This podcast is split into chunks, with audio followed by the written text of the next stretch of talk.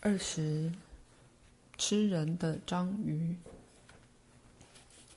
在阿纳斯塔夏或神法少年视线的景象中，人类将房子盖在吃人章鱼的恶臭触角上。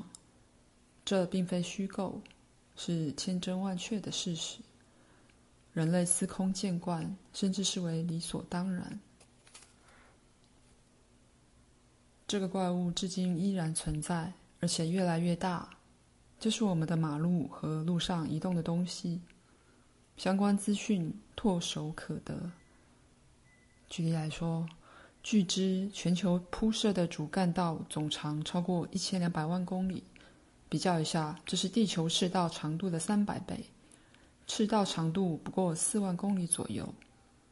全球航线长度大约六百万公里，铁道一百五十万公里，主要管线一百一十万公里左右，内陆水道超过六十万公里，海洋航道全长数百万公里。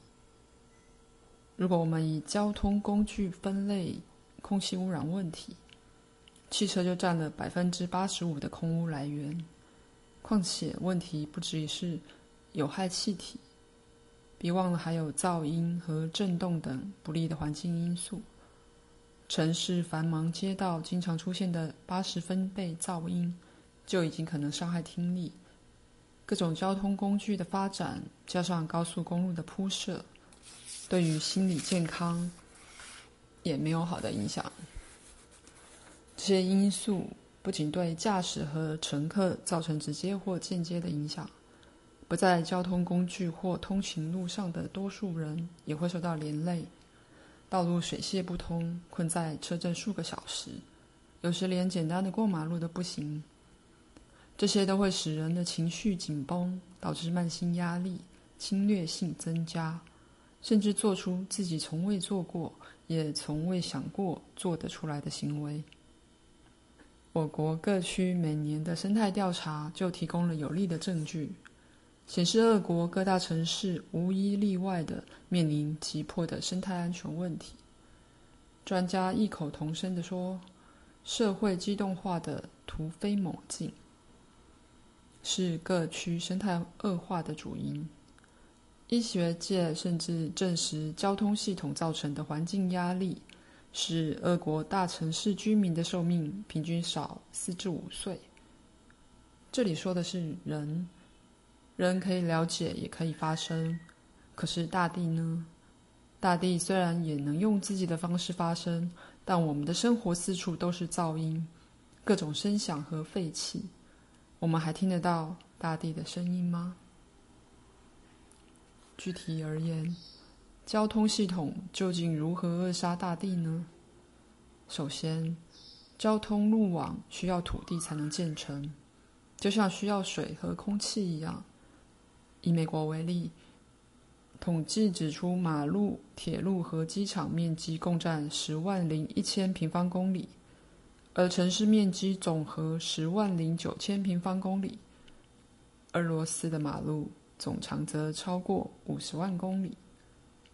不过，在土地上铺设马路有什么问题吗？问题就在建设及使用马路管线和机场时，会使土壤遭到破坏，土石流、土地塌陷、侵蚀加剧，泥路上沿着轮胎的痕迹出现凹痕，而且越来越宽，使情况雪上加霜。不仅如此。马路、铁路和街道地面的石油和天然气管线周遭，都有大片土地受到各种物质污染，包括铅、硫、石化产品等等。专家指出，高车流道路两旁两百公尺是最危险的地带，因此明文禁止在道路两旁耕种、采集香菇和浆果或畜牧，尤其是乳牛。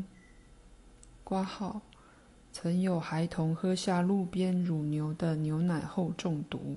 挂号，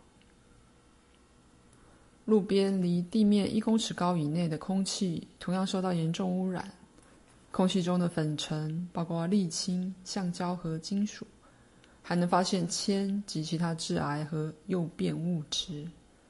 喜欢在路边散步或跑步的人应该三思，带小孩散步的人更要注意。毕竟，小孩坐在娃娃车或走路时是暴露在风险之中。我还想补充一点，要知道，绝大部分的有害马路都集中在人口稠密区，而非什么沙漠或南极洲。